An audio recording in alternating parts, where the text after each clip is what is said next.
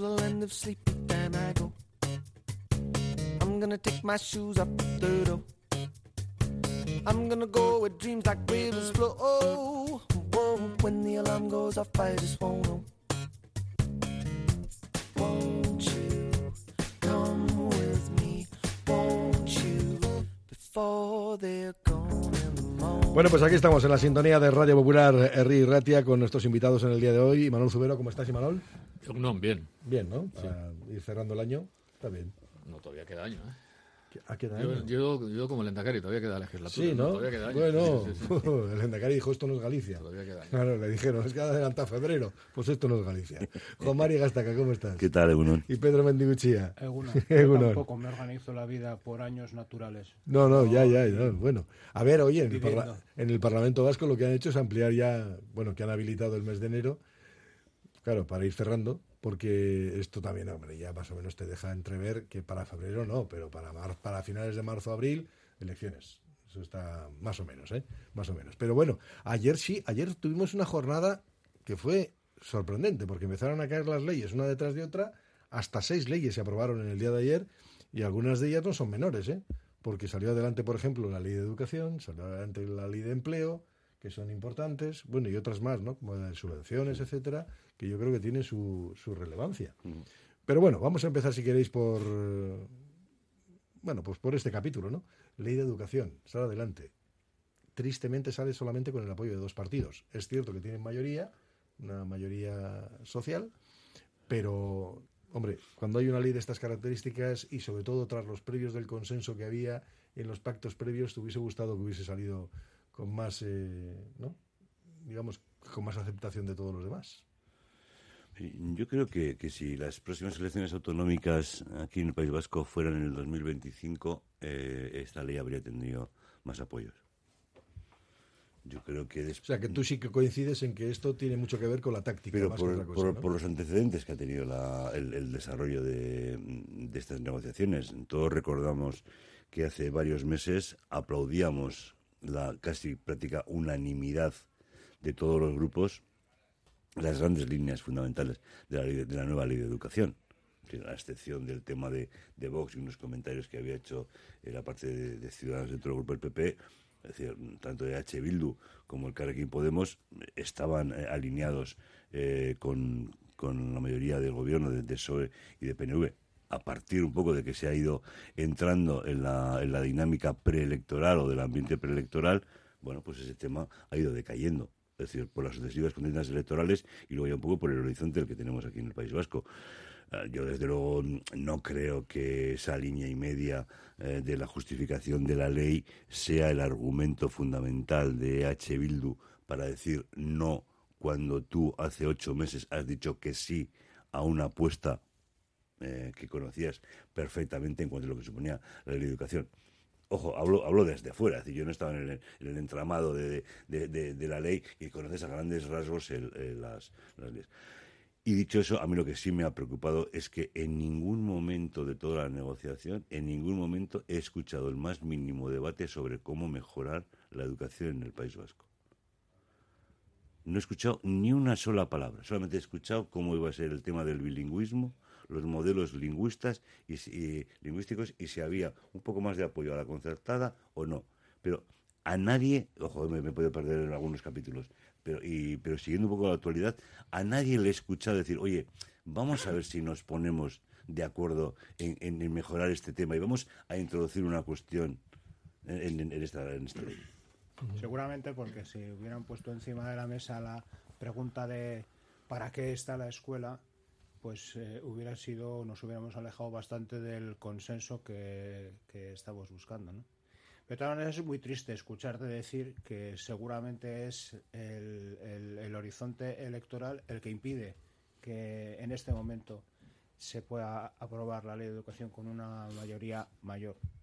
Porque subraya un poco la idea de que tampoco aquí, tampoco en educación somos capaces como país, como sociedad, de llegar a grandes acuerdos que haga que lo de la educación se vaya retocando legislatura a legislatura con mejoras sobre un modelo que ya hemos acordado y hemos consensuado.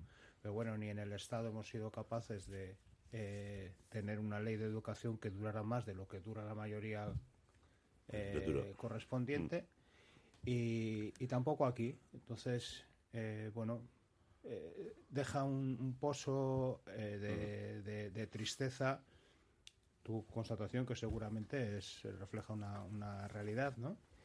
Y, y también es verdad lo que comentabas de que en este tiempo, en general, cada vez que hablamos de, de leyes y de educación, se habla poco de educación y mucho de leyes. Es, es imposible. ¿no? Si, si tú quieres abrir un debate interesante sobre para qué está la escuela, para qué estamos los profesores en la escuela, cómo tiene que ser un profesional de la educación hoy en día, sus competencias, sus habilidades, o qué, qué papel pueden jugar las familias en la escuela para hacerla más potente, Mm. pues tenemos que ir a leer, o tenemos que ir a otros foros, o tenemos que ir a la universidad, pero no podemos ir al Parlamento, porque allí no se habla de eso.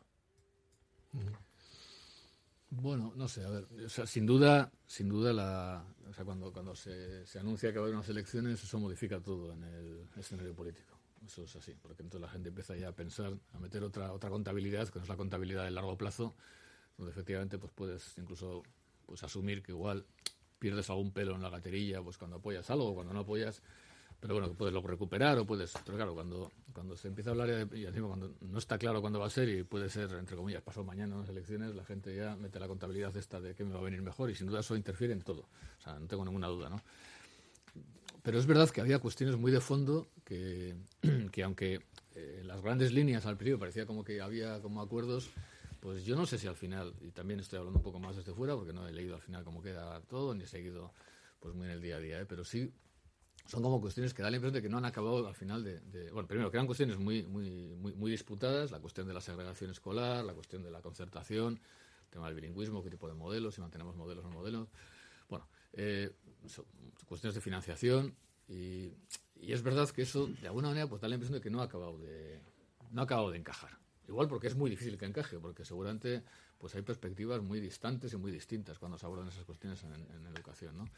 Entonces, yo diría, seguro que ha influido el- la previsión de que hay elecciones pronto, entonces la gente marca su, marca su territorio y hace más difícil llegar a, llegar a acuerdos donde puedas igual pues quedar un poco más metida en, en la sombra del acuerdo y, no tanto en tu imagen de quién se sale del acuerdo, que eso siempre eh, hace que el foco mediático vaya más sobre ti. Pero sí creo que hay cuestiones que, no hemos acabado de consensuar. Decía, pero que es una pena que ni siquiera en la educación, es que educación es el campo por excelencia donde si alguien hiciera análisis de políticas públicas diría, un campo donde nunca va a haber consenso de educación. Nunca. O sea, y, es fundamental, pero nunca. Y tú decías, ¿no? en el Estado, ¿cuántas leyes hay? Si cada, cada ministra, cada ministro saca su... Y además seguramente con la mejor intención, pero si en algún campo no hay acuerdos en la educación, habría que- que ver por qué. Igual porque le damos o mucha, mucha importancia y por tanto somos cada una muy, estamos muy pendientes de nuestras especificidades o porque le damos muy poca importancia. Yo me gustaría creer que es por lo primero y no por lo segundo, aunque los resultados son los mismos, no hay acuerdo, ¿no? Y luego, pues también es verdad lo que, seguramente cuando estamos ya en la punta del iceberg de la discusión más política y más en el Parlamento, pues los parlamentos no son lugares particularmente idóneos para hacer grandes eh, análisis y grandes, una vez que llegas ahí al, sobre todo quienes tienen la voz cantante, pues se va un poco más a la brocha gorda y tal, ¿no? Pero sí ha habido, yo creo que mucho mucho debate de fondo, ¿no? O sea, cuando eh, desde, algunos sindicatos que están muy presentes en educación, desde algunas docentes y algunos docentes, pues ha habido cosas muy interesantes que se han puesto encima de la mesa. Ha habido mucha gente muy preocupada. De verdad que seguramente eso pues se va perdiendo cuando va llegando hacia la punta de la política, ¿no? La política hoy en día cómo funciona, en lugar de recoger, o sea, en lugar de ser pues una especie de altavoz de, donde va cogiendo desde muchos lugares, muchas entradas y al final va cogiendo y luego intenta juntarlo y decir, mira, hay- estos dicen esto, estas dicen esto y tal, pues es una especie como de enorme simplificador de los debates sociales, ¿no? Y cuando llega al final al Parlamento, pues salen cosas, o sea, que yo creo que se pierde mucho la riqueza de lo que ha habido, pero ha habido mucha gente preocupada y hay mucha gente preocupada en este momento, bueno, tú lo sabes Pedro, pero de, de lo que está pasando con la educación en todos los niveles, porque Fíjate, el, el debate ahora sobre el tema de, la- de las tecnologías en la educación, ¿no? O sea, hemos pasado de hay que acabar con los libros, el libro en papel es una mierda y hace que no sé qué, no sé cuánto, es súper antiguo, hay que meter no sé qué, y ahora estamos, bueno, ojo con las pantallas que distraen mucho y tal. O sea, hay debates de fondo que no acabamos de sentarnos, y decir, o, o el debate sobre si hay que hablar de competencias o no competencias, en la universidad, lo que ha supuesto Bolonia, por ejemplo. O sea, hay un montón de debates abiertos Pero sí, pues no hay, no hay alguien en la política que diga, "Oye, vamos a meterle mano a esto. Igual, no tanto con la urgencia de hacer una ley, sino de hacer un buen diagnóstico, que igual es lo que nos falta. ¿no? Lo, lo- lo peor de todo eso es que luego el, el- el mensaje que se traslada, o mejor dicho, el mensaje que se recibe en los centros, aunque no sea la, la pretensión de quien elabora las leyes, que ese mensaje llegue a los colegios o a las universidades, a las escuelas o a las Aurrescolak, es que eh, entre los directivos y los profesores llegan al acuerdo de, mira, esta ley tampoco nos va a salvar del marrón que tenemos delante, vamos a ver si entre todos aquí somos capaces de mejorar lo que podemos mejorar. Y alguien levanta la mano en el claustro y dice, pero pero ¿cuántos más recursos va a haber?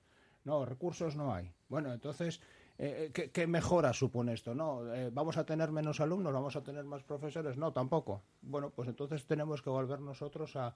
eh, a, estudiar cuáles son las metodologías que obtienen de los alumnos un mayor rendimiento, más eficacia, van a, va a hacerlos más capaces de leer, de escribir, de entender y de, construir un- un- una, una- una manera de encajar los nuevos conocimientos que van adquiriendo, ¿no? O sea, todo depende otra vez de nosotros. Sí, sí, todo depende de nosotros. Pues bueno, pues vamos a llegar a acuerdos nosotros y vamos a ver cómo somos capaces de construir una escuela que haga mejor las cosas y que, y que traslade a la, se- a, a la gente la sensación de que somos profesores o profesoras que queremos nuestro trabajo, sabemos de él y lo hacemos bien. Sí, sí, yo creo que es el choque con la realidad, ¿no? Que decir, tú haces una, una ley, pero lo que realmente es luego es cuando desciendes a la, a la realidad. Decía Imanol el tema de- del debate. Yo creo que han sido debates de artículos de opinión. Es, mm, Para, ¿no? para irte cruzando eh, la- las ideas, pero realmente a mí lo que me gustaría es que, que- que una ley de educación, que, que en este caso la, la nuestra, que sustituye a la de Huesa del 93, que tuviera realmente unos referentes que es que ahora mismo mm, yo como ciudadano solamente me, eh, me acuerdo que mm, bueno va a abordar el tema de los eh, modelos lingüísticos eh, y a mí desde un punto de vista me, me parece positivo de que adaptarlos a cada realidad concreta de cada eh, colegio, cada pueblo, lo que fuera, que me parece un tema eh, muy importante. Y luego la cuestión, mm, a ver hasta dónde llega el peso de la concertada. Oiga, de verdad que mm, eh, eh, esa es el- el- la proyección. Ojo, que ustedes, ustedes me están dando desde la propia ley de educación, con la implicación que tengan los medios de comunicación o lo que fuera, pero de verdad que mm, lo que yo como ciudadano me quedo de una ley tan importante como la educación es eso. No puede ser. En estos momentos no puede ser. Fíjate todo lo que ha enumerado antes Imanol, ¿no? Tema de tecnología, no sé qué, tú empiezas a hablar de recursos. Oiga, no puede ser que a mí lo que me traslade sean esas dos cuestiones. Recordemos que todo ha virado en los últimos meses sobre, sobre esa cuestión, ¿eh? Es decir, todo ha virado sobre ese tema. Oiga, yo me bajo del tren porque usted está no, no entiende el tema de los modelos lingüísticos. Por la otra parte, yo ya dije que, que el tema de la concertada lo veía con demasiado peso. Y ahí nos hemos movido. Ahí nos hemos movido. No puede ser. Antes decía, yo, por ejemplo, tendría grabado siempre como ciudadano ah, cuando una persona como Ángel Gabilondo, ¿no? Eh, desarrolla toda una ley y a última hora una, señora como, como Dolores de Cospedal la tira abajo. Creo que fue, es decir, a mí esas son las cosas que realmente, em, es- eso sí que son los golpes morales a la- a la- a la- al reconocimiento de, de- de la, de la acción política, ¿no? Entonces, yo sí entiendo la cuestión política, pero jo, no hemos aprendido nada. No hemos aprendido nada. No somos capaces de, ser un poco distintos y no cometer los errores de otros. El, el- el tema de los trenes es un tema muy interesante en educación. Es decir, ¿a qué tren me subo yo? Porque delante de la escuela, me imagino que delante de las empresas y delante de la vida pasan muchos trenes y la decisión de cada uno es si te subes o no te subes. Y el tren de la tecnología, el tren de las pantallas, el tren de los móviles y el tren del uno por uno y de cada alumno con su ordenador personal pasó hace 10 años por delante de la escuela y sin que el, el Parlamento discutiera en 10 minutos sobre el asunto, pues algunos se subieron y otros no se subieron. Y algunos se subieron sin, sin, sin más recursos que los que las grandes tecnológicas ponían a su disposición para que tuvieran lo que tienen todos y lo tuvieran a un coste asumible, ¿no? Y de aquellos polvos, pues vienen estos lodos. Y entonces hoy la discusión es si me bajo del tren o y, y me quedo en un andén esperando como un idiota a ver si pasa algún otro al que me pueda subir o no. Y es Bueno, muy pero- triste pero que la educación esté en ese debate. Pero, por ejemplo, dentro de los debates, que hay muchos, lógicamente, que abordar, había algunos de los que decía Juan Mari, en los que ha pivotado pues, la discusión y las discrepancias entre las formaciones políticas, pero, a ver, una ley de educación también tiene que asumir la realidad que tenemos ahora mismo nosotros. Y la realidad es que Euskadi no tiene una escuela pública generalizada. Tenemos dos modelos, y dos modelos que se comparten al 50% y se complementan. Y si tú, tú haces una ley de educación, ¿cómo la vas a hacer? Pero, o sea, pero más allá de, de- de esa asunción de, la realidad actual. pero es que es la realidad, es Sí, lo que hay. Otra cosa es la tendencia que más hacer en allá- el futuro. más allá de, ese, de dato de realidad que das, que es la existencia de la concertación tan fuerte en, en Euskadi, o sea, a mí, o sea, legislar sobre educación me parece de lo más difícil que hay. O sea, yo creo que cuando pensamos en legislación, estamos pensando en algo que, que no solamente perimetra un espacio, ¿no? Sino que además entra muy en profundidad en ese espacio y marca mucho. O sea, legislar en educación es como legislar en familia. O sea, tú Mm. puedes decir cosas que no se deben hacer. O sea, que no debe ocurrir nunca. Sí, un marco general, ¿no? Pero, pero luego, o sea, es que Sí, es tan- es tan somos tan distintas cada persona que estamos en, como docentes o como discentes. Somos tan distintas en, en- o sea, es tan, es tanta la vida que hay en el espacio de la educación que cuando quieres entrar mucho, mucho, mucho, yo creo que acabas literalmente, y perdón, cagándola. Porque no puedes, porque no puedes. Entonces, cosas básicas de. O sea, cuán- o sea, haría falta un diagnóstico muy general que diga, a ver, pero realmente, ¿cuánto queremos invertir en esto? Porque hacen falta recursos, tal y cual. ¿Cómo queremos eso? Pues, pues prestigiar la figura de la persona docente, no sé, nosotros. Hay una serie de cuestiones que habría que trabajar muy en serio. Porque eso es sí o sí, tiene que ser así. O sea, una, una, una, una profesión docente que no está prestigiada es, eh, es un horror. Eh, unos centros que no tienen recursos básicos es un horror. Unos, eh, unos eh, grupos directivos que no tienen un reconocimiento, no sé qué, es un, o sea, hay elementos que yo creo que son sí o sí, hay que hacerlo. Pero más allá de eso, cuando entras en metodologías, en dinámicas y en tal, o sea, quienes tenemos experiencia de dar clase, tú entras en clase y ya no es decir que entras en clase y, eso es tu, reino de taifas, que tampoco debe ser eso. Pero es un mundo. Y además cada día es un mundo distinto. Porque pasan cosas fuera también. Y pasan cosas en las familias. Y las alumnas ya nos vienen con su mochila. Y la gente, en, mi experiencia, la gente que viene a clase eh, hoy es distinta a la de ayer, la misma persona, porque hoy viene con una enfermedad o ha tenido un problema en no sé qué o no sé cuántos. Entonces, y, no, y tú tienes que aplicar un programa y llegar a no sé dónde y acabar hablando de no sé cuántos. O sea, realmente es muy difícil legislar en. en- Un en compañero mío entraba a clase todos los días y ya en, en secundaria avanzada y lanzaba dos preguntas muy arriesgadas a los alumnos al entrar. Daba clase de lengua. ¿Cómo estáis? ¿Y dónde estáis? Había días que recibía de allí un murmullo indiferenciado. Y había veces en que esa pregunta desencadenaba todo lo que era la clase de lengua. Y, y me dejó el recuerdo la sensación de que no se puede, lo que decías tú de los contextos y de las realidades en cada momento, no se puede avanzar en educación y hace muy complicado entrar en, en este asunto queriendo poner un poco de orden en el caos, no entender que el hecho educativo se juega eh, todos los días, en todas las clases de todos los colegios. Y sin saber dónde están, eh, es muy difícil avanzar. Y en un mismo centro, el- la persona que, la docente o el docente, en función de sus circunstancias, hará lo que pueda, lo que quiera, lo que le sale en ese momento, lo que sabe, y el grupo cambia también y otro grupo cambia. O sea, es que es muy distinto, es muy difícil normalizar algunas cosas. Es como la vida. O sea, no, no hay más vida, en- salvo en la propia vida, fuera, en, la escuela es el lugar donde se reproduce todo eso. Bueno, dicen algunos oyentes que no aprobar la ley de educación para utilizar el tema con fines político-electorales solo lo hacen los partidos que no tienen nada que ofrecer a los ciudadanos, por ejemplo. Otros dicen que hay una mayoría parlamentaria y social que aprueba la ley de educación. Sí, pues señores, carpetazo y otra cosa, mariposa. Se acabó. Dice, ¿para qué vamos a complicarnos la vida, no? Dice, ¿cuándo se les va a penalizar a los políticos y otros agentes sociales? Cuando no tienen voluntad de solucionar los problemas. Bueno, pues hacemos un paréntesis y dejamos las preguntas en el aire. Venga, vamos adelante. Radio Popular, R. Ratia, 100.4 FM y 900 Onda Media.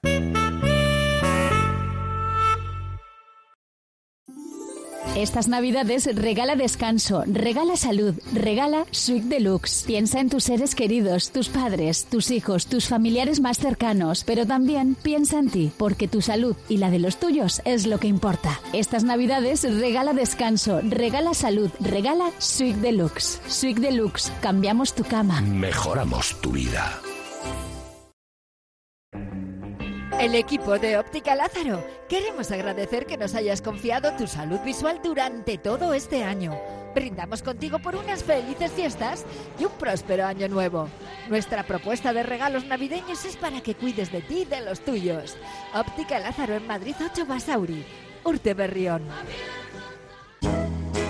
Descubre Virica Garden en el pulmón de Baracaldo, en el Regato, en Euskaritza Galea 20. Abierto de jueves a domingo, de 5 de la tarde a 2 de la mañana. Especialidades en cachopo, sarteneco, hamburguesas y salchipapas. Además, disfruta de música con DJ y sorpresas para una experiencia única. También ofrecemos fiestas personalizadas.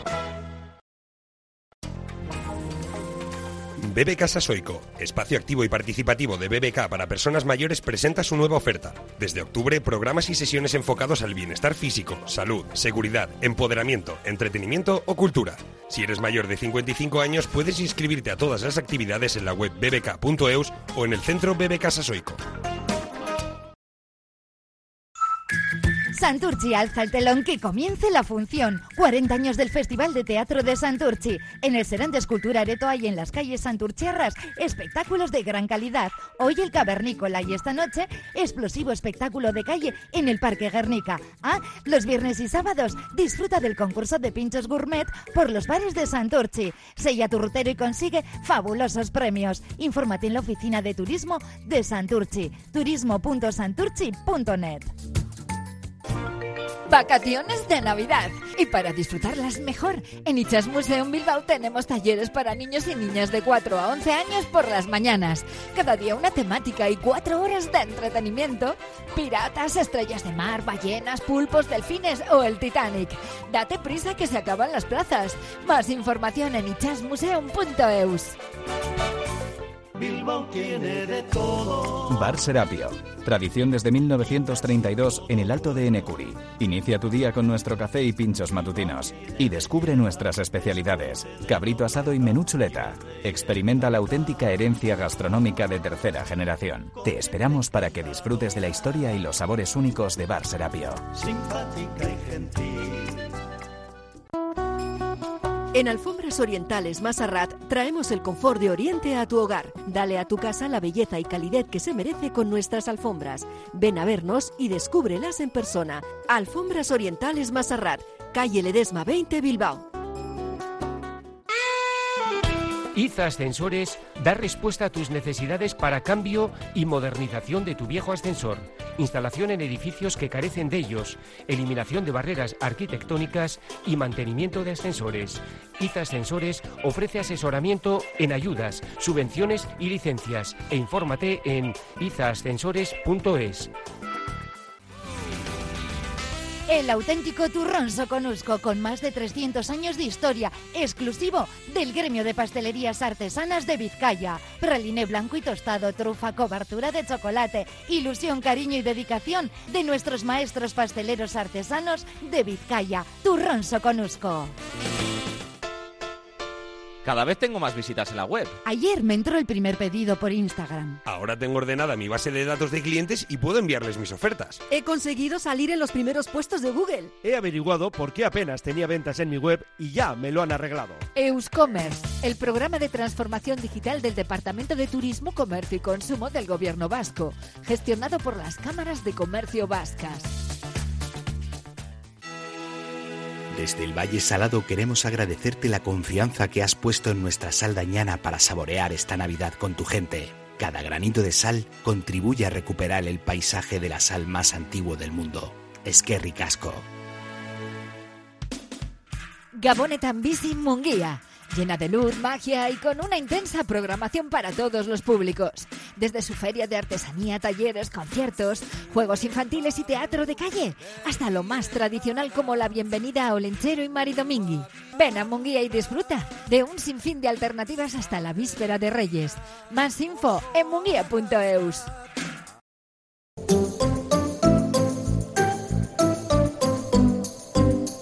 Herri irratiak Gabon zoriontsua kopa deutzuez.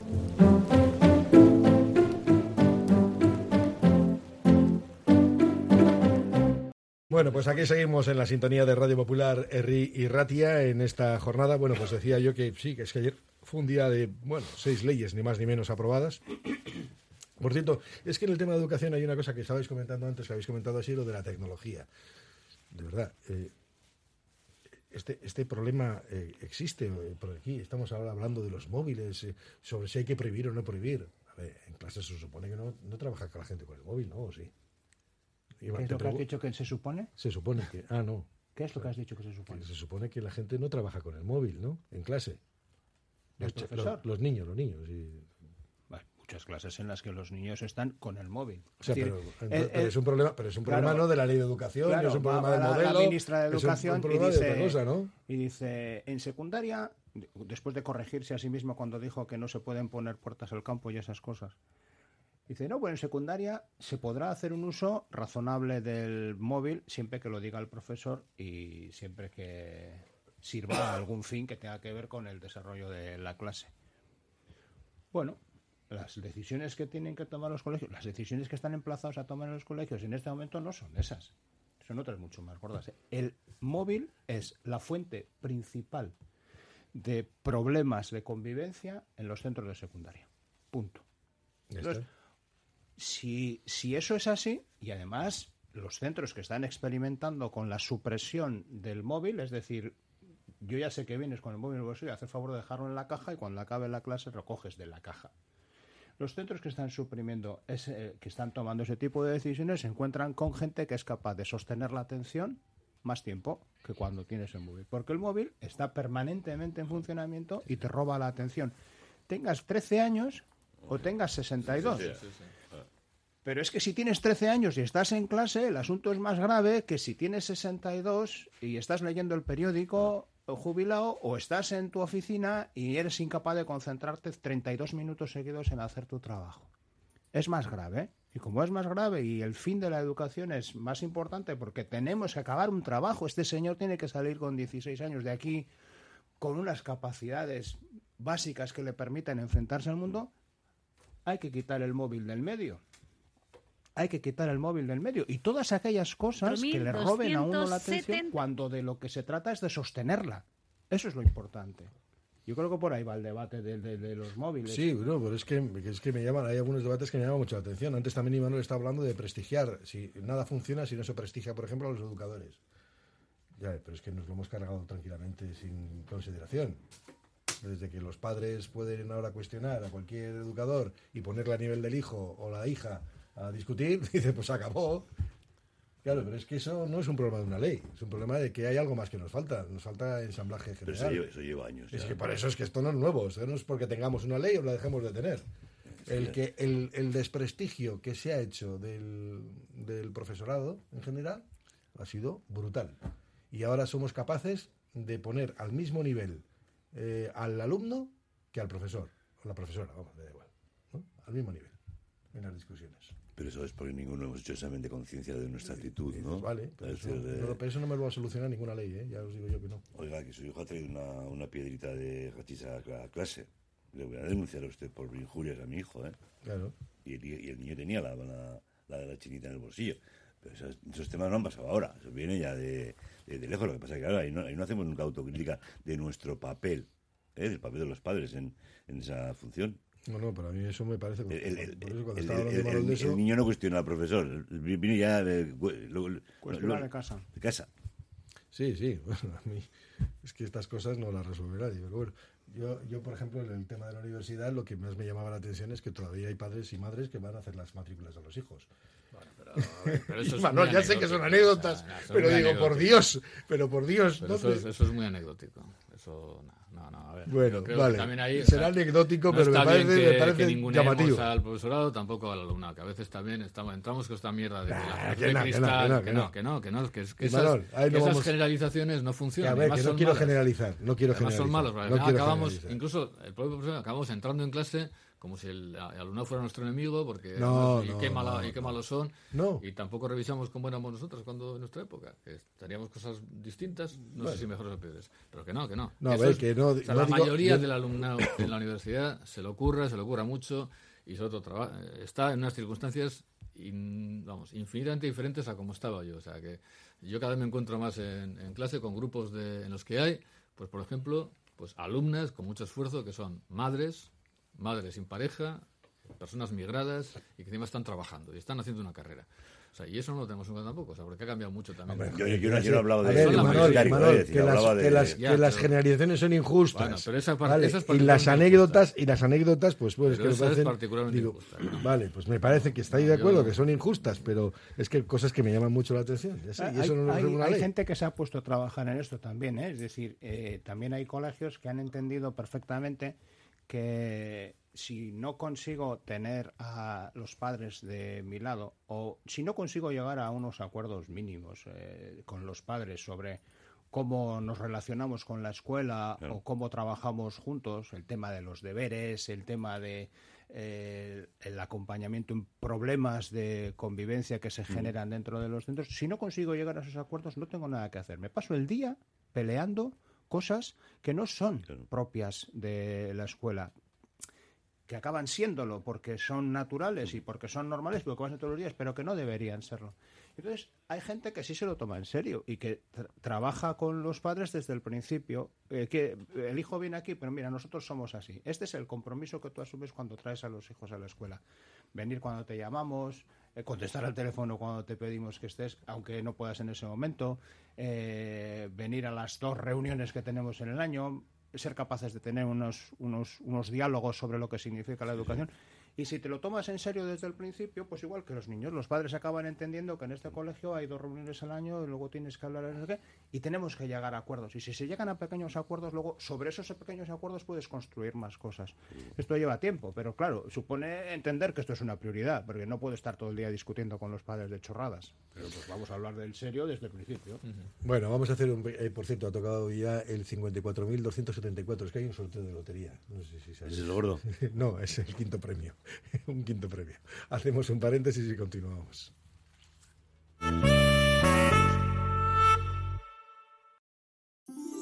Estas navidades regala descanso, regala salud, regala Suite Deluxe. Piensa en tus seres queridos, tus padres, tus hijos, tus familiares más cercanos, pero también piensa en ti, porque tu salud y la de los tuyos es lo que importa. Estas navidades regala descanso, regala salud, regala Suite Deluxe. Suite Deluxe, cambiamos tu cama. Mejoramos tu vida. Estas navidades comprar en Basauri tiene premio. Comprando en Basauri ayudas al comercio local, haces que nuestro municipio tenga vida y puedes divertirte y ganar premios. Participa en la campaña Compra, gira la ruleta y gana. Solo tienes que girar la ruleta para ganar vales regalos para tus próximas compras y muchos otros premios directos. Del 11 al 23 de diciembre, comprar en Basauri tiene premio. Carnicería Sagastizábal, más de un siglo cuidando y mimando a sus clientes con elaboración propia de productos de caseríos de Cianuri y Elorrio, manteniendo la filosofía sostenible. Este 23 de diciembre os esperamos hacia el mediodía en nuestra tienda de General Concha 16 Bilbao para felicitaros la Navidad con unos villancicos y agradeceros vuestra confianza. Artesanos de la carne Sagastizábal.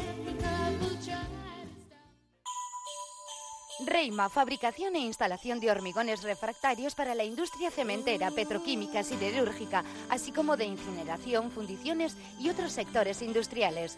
Reima Materiales Refractarios, almacenes en Asua Erandio y en Castrurdiales. Reima, al servicio de la construcción. Desde Reima en estas fiestas, un deseo, paz y felicidad para todos. Sorionak. Frutas Antonio Salado en Sestao ofrece al cliente un excelente trato y un producto de temporada de gran calidad. Reparto a domicilio y venta online en asalado.com. Frutas Antonio Salado en Alameda Las Llanas 14, Gran Vía 5 y Galindo 3 de Sestao. Os espera en las compras navideñas y os desea felices fiestas. Abenduaren hogeta sortzian, Bizkaiko merkataritza, ostalaritza eta zerbitzu enpresek Bizkaidendak gala ospatuko dute, elkartearen amabosgarren urte urrenean. Ez da estrenaldirik faltako Bizkaidendak merkataritza sariak, ez da klasikorik ere Bizkaiko erakusleioen lehiaketa. Jai itzela urton Durangoko kafe antzokian, Eusko Jaurlaritzako turismo merkataritza eta kontsumo zailaren finantziazioarekin. En Royal Gold compramos joyas usadas de oro y plata, relojes de primeras marcas y papeletas de empeño, siempre dando un trato familiar al cliente. Superamos tasaciones de otras tiendas. Royal Gold, acérquese a Alameda Samamés 11, Bilbao, 623 494 083. Royal Gold. Limpieza de chimeneas José Manuel está formada por un equipo profesional en la limpieza, reparación en salida de humos e instalación de todo tipo de chimeneas de hogar, cumpliendo todos los requisitos de seguridad y convivencia. Para que la chimenea de tu casa tenga la máxima garantía antes de la llegada del frío, confía en la limpieza de chimeneas José Manuel. Servicio para toda Vizcaya. Teléfono 94 468 2956. Haz ya tus encargos de Navidad del mejor pescado salvaje, marisco vivo y cocido, bacalao y conservas en la web pescadosjulio.es. Producto fresco de las cofradías del Cantábrico desde hace más de 40 años, a gusto del cliente y a buen precio. Pescados Julio, pruébalos, pescadosjulio.es. Ni una, ni dos, ni tres. Son 12, las 12 gominolas de la suerte. El 31 de diciembre, de 11 a 1 en la Plaza Arisgoiti de Basauri, gran fiesta infantil. A las 12 sonarán las 12 campanadas infantiles. Y después verbena con DJ. Una iniciativa de la Asociación de Comerciantes de Basauri, Gobierno Vasco y Ayuntamiento de Basauri. Ven a conocer el Palacio Foral de Vizcaya. Sorpréndete con su historia y su arquitectura. Recorre sus singulares pasillos, salones y descubre todo lo que esta institución representa para Vizcaya. Reserva tu visita a través de visitacarroba.vizcaya.eus o en el teléfono 946083537. Diputación Foral de Vizcaya. Vizcaya de Nonzat.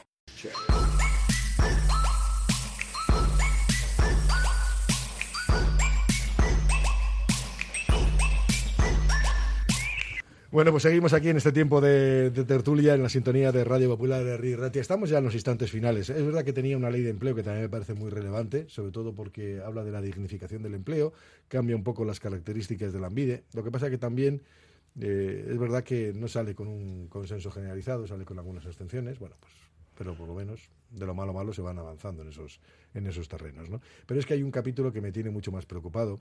Tiene que ver con lo que sucede ahora mismo en Oriente Próximo eh, donde ayer mismo Naciones Unidas ya estaba hablando precisamente de ejecuciones sumarias por parte de, pues de los militares y, y del ejército de Israel. ¿no? Y digo, a estas alturas yo no sé si alguien va a levantar ya de una vez por todas la voz y va a decir a Estados Unidos que no puede ser connivente con lo que está pasando allí, que me parece una cosa terrible, terrible, ¿no? Parece que la última redacción, la última redacción le gusta a Estados Unidos, ¿no? Eh, es la única nota positiva de, de, las últimas horas, ¿no? Que puede decir que igual, que igual ya no mantiene el, veto, ¿no? Pero de todas maneras, yo sigo, sigo pensando lo mismo, ¿no? Es decir, eh, ¿cuánto le debe una parte, una cierta parte del mundo a Israel para tener esta actitud prácticamente de vasallaje, ¿no? Es decir, viendo las atrocidades que se están cometiendo y tú realmente ves que, que decir, son incapaces de que salga adelante esta resolución desde un punto de vista simplemente humanitario. Yo digo decir, no, no entiendo, también la, yo siempre he dicho lo mismo, que la cuestión eh, geoestratégica internacional eh, me, supera eh, en cuanto al análisis y al conocimiento, pero desde luego, mmm, simplemente viendo el, lado eh, humano de, lo que está ocurriendo, que estemos redactando una tras otra nota para ver si complacemos ¿no? A, a Israel. Oiga, pero de verdad, ¿tanto le debemos? Pues es que yo no sé lo que me llama la atención, ¿no? Que, que, que hay precisamente que tensiones, de, que, que, no sé, sí. que obliga a no tomar cartas en el asunto. Yo me levanto a las mañanas preguntándome todos los días qué más tiene que pasar. Eh, ya creo que no tiene que pasar nada más, es decir, que no puede pasar nada más, que no, no, no cabe esperar el transcurso de los días una noticia que eh, realmente haga caerse del burro a quien bloquea eh, decisiones o que mantiene a gobiernos eh, y, a, países enteros en una posición determinada delante de este conflicto. No puede pasar nada más. Ya ha pasado todo lo que tenía que pasar y está pasando todos los días, continuamente. Por lo tanto, el, la realidad está desnudando a todos los gobiernos, a todos los países y a todas las sociedades que no están siendo capaces de, trasladar eh, una posición firme y una, y una y una voluntad de que las cosas sean de una manera distinta desde, desde este momento. ¿no? Bueno, yo, yo he puesto he puesto el foco, lo he puesto en Estados Unidos porque me parece lamentabilísimo lo que ocurre en Naciones Unidas, pero lo quiero poner también en Europa. En Europa sí que hay voces críticas, pero no hay resolución, no hay determinación, porque Europa podría tomar medidas como las ha tomado contra Rusia, sanciones, etcétera, y no está haciendo con Israel. No lo está haciendo con el gobierno de Israel. Y a mí eso me llama muchísimo la atención. Vale, palabras, sí, sí, yo las palabras las amontono todas. Cuando hace unos ya- días el- el- en, un- en- en entrevistas que les hacen a, a los al ministro de Defensa de Israel y, al- y a los comandantes y coroneles del ejército trasladan la, la, la imagen de ser un ejército de ultimísima generación, de controlar perfectamente todo lo que están haciendo, de saber exactamente cuáles son las víctimas civiles que van a caer después de intentar atentar contra un militante de Hamas escondido en tal sitio. Y después de escucharles decir que ellos no cometen errores, que los errores los comete jamás, que cuando ellos tiran un misil ya saben perfectamente dónde va, desde dónde sale y a quiénes va a matar. Cuando hacen esas declaraciones, están eh, enseñando al mundo no solamente que se están defendiendo de un ataque terrorista, sino que asumen perfectamente, como algo normal, el, el daño eh, insoportable que está sufriendo la población civil. Y esto es lo que hace que sea eh, insoportable la situación. No puede pasar nada más. Ya está pasando, ya nos lo han dicho a la cara. No, no. Va a seguir muriendo mujeres, niños, ancianos. Vamos a seguir desplazando gente porque hasta que no acabemos con jamás no vamos a parar. Pues ya nos lo están diciendo. No puede pasar nada más. Cada día que pasa es un día en el que quienes tienen que tomar medidas pues están quedando retratados. Claro, no puede pasar más que lo que está pasando. Va a seguir Claro. pasando porque han dicho claramente, o sea, un- una cosa es el mientras tanto, o sea, hoy se ha hablado de 20.000 víctimas, eh, 8.000 niñas y niños. Mm, 20.000 es un montón en, unos pocos días. Eh, pero ya ha dicho claramente Israel que bueno pues que va a intentar acabar con toda la infraestructura de Hamas, con la inundación de los túneles, etcétera, eh, y que en todo caso Hamas nunca va a volver a gobernar en, la franja, en Gaza. Entonces solo le dos posibilidades: o, un gobierno pelele de alguien que quiera hacer ese papel en el, en el campo palestino, o una, una ocupación colonial. Eh, y, vamos a seguir apoyando eso. Vamos a seguir viendo eso y vamos a seguir apoyándolo por acción o por omisión. Porque una vez que han entrado allí, o sea, no, no cabe otra salida más que hacia adelante. Y hacia adelante es- la salida es esa, ¿no?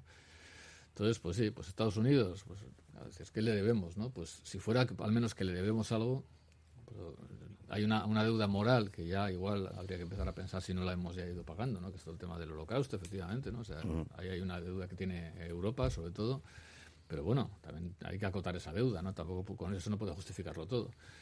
Luego, ¿ocupa algún papel geoestratégico Israel que sea fundamental para, para la acción? Pues seguramente sí, y esa es una deuda bastante más... eh, chunga ¿no? de, de considerar. O sea, ¿qué, qué, ju- mm, qué juego sucio o qué papel sucio está ocupando Israel para defender nuestros modos de vida. ¿no? Bueno, pues tenemos que pensarlo.